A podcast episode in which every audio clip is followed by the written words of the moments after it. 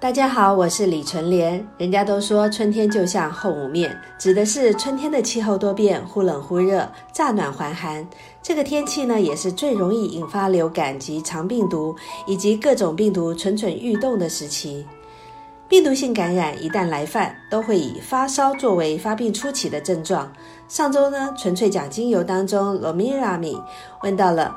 请问老师，热性感冒跟寒性感冒的方疗处理方式有什么不同？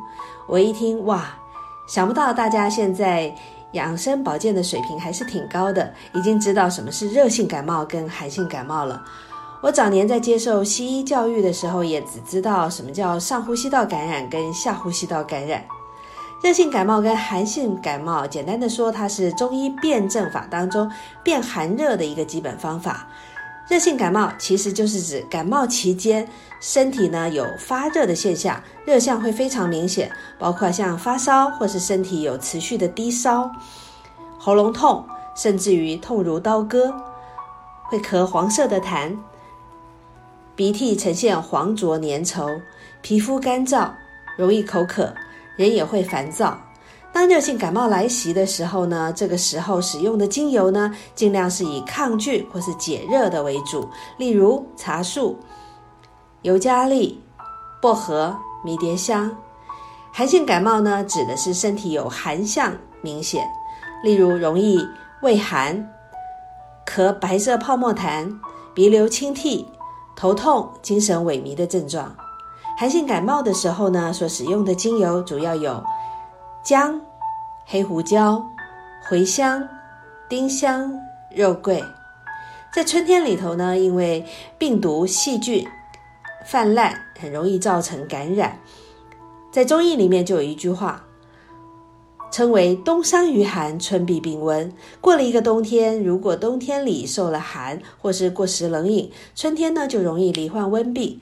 温病呢，就是温邪从外侵入人体。温热的性质明显，容易耗伤人体的阴液。不同的温邪大多具有特定的侵犯部位，并且具有起病急的特征。温邪包括了风热病邪、暑热病邪、湿热病邪、燥热病邪、伏寒化温的一个温热病邪等等。所以发生在春天又具有流行性的病毒性感染。大多是属于热性感冒，这时你可以这样做：第一，为了减少因为感冒造成的一个呼吸道黏膜感染而咽喉疼痛发炎，你可以使用 antibiotics 抗菌配方二到三滴，滴在我们一百 CC 的热水杯当中，早晚蒸熏十分钟。第二个，使用配方漱口精油，早晚呢滴在我们的漱口杯当中。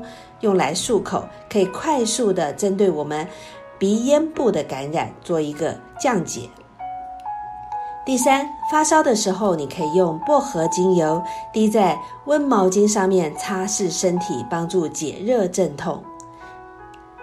第四，室内可以使用精油扩香，也就是使用扩香器当中以 antibiotics 抗菌，以及茶树、芬多精、尤加利。佛手柑、薰衣草等等精油来帮助抗菌、抗烦躁。